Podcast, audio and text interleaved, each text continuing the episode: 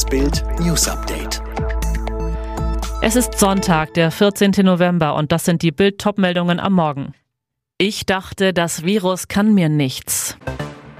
Sachsens Regierungschef erwartet bitteren Corona-Winter. Noch 372 Tage bis zur WM in Katar.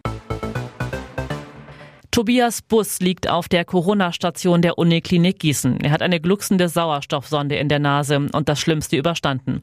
Doch vor drei Wochen hätte ihn Corona fast das Leben gekostet. Bus war nicht geimpft. Der Familienvater und Versicherungsfachmann musste auf der Intensivstation ins künstliche Koma, hing vier Tage an der Herz-Lungen-Maschine, das allerletzte Mittel im Kampf gegen das Killervirus. Wie knapp es war, zeigt der Blick in das Bett neben ihm.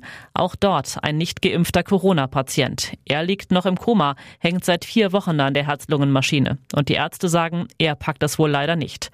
Bus kann inzwischen widersprechen. Sein dramatischer Appell aus dem Klinikbett, jeder sollte sich impfen lassen, sofort. Es ist eine Riesendummheit, es nicht zu tun. Die höchste Inzidenz aller Bundesländer mit 620, die niedrigste Impfquote mit 57,4 Prozent.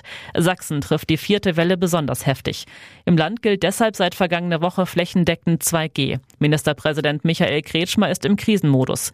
Bild am Sonntag fragte, Herr Kretschmer, wie dramatisch ist die Lage? Kretschmers Antwort, in den Krankenhäusern werden die Stationen zu reinen Corona-Stationen umgewandelt. Viele Eingriffe müssen verschoben werden. Und wir stehen erst am Anfang eines harten Winters. Die Welle, die wir vor uns haben, wird alle bisherigen Wellen in den Schatten stellen.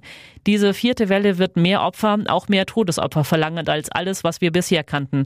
Aus dem vergangenen Jahr wissen wir, wir müssen bis Ostern durchhalten. Vorher wird diese Welle nicht zu Ende sein. Am Samstagabend haben rund 200 Staaten das weltweite Ende der Kohle eingeleitet.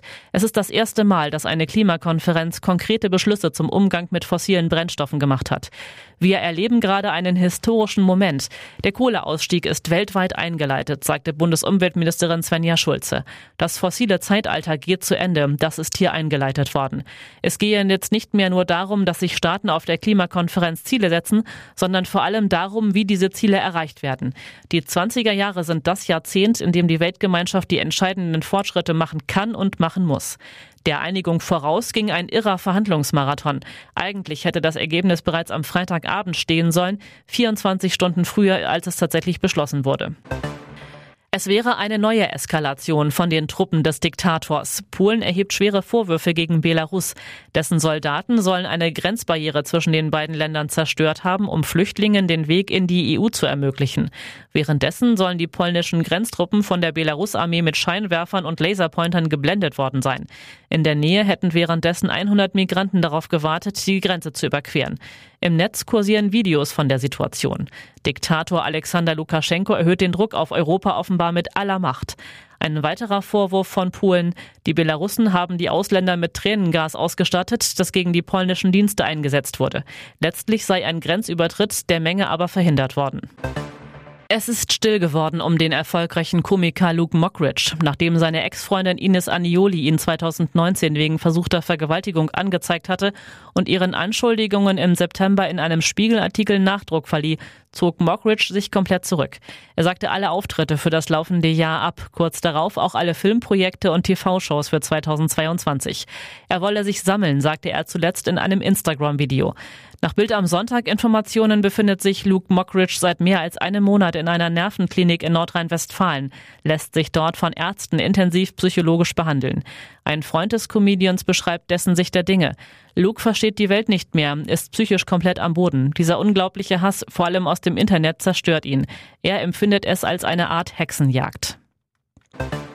Der WM-Countdown läuft. Durch die vielen Ausfälle bei der Nationalelf wegen Corona-Quarantäne, Verletzungen und Schonung sind in Armenien viele Stars aus der zweiten Reihe dabei, die nochmal auf sich aufmerksam machen können.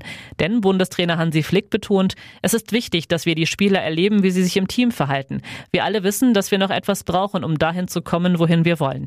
Wir haben noch nicht die Qualität, die wir bei der Mannschaft gerne sehen würden. Da geht es um Training, um Automatismen, um Präzision. Deshalb ist es wichtig, dass wir die Zeit nächstes Jahr Gut nutzen, um Dinge immer wieder einzustudieren.